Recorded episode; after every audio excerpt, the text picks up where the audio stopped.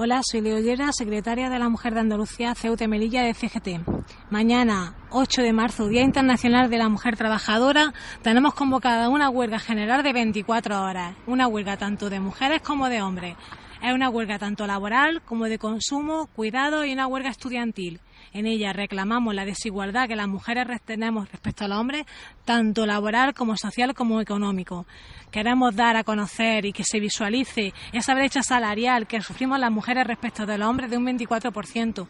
Esos techos de cristal que nos impiden acceder a puestos de responsabilidad también queremos pedir medidas concretas y leyes contra la violencia de género.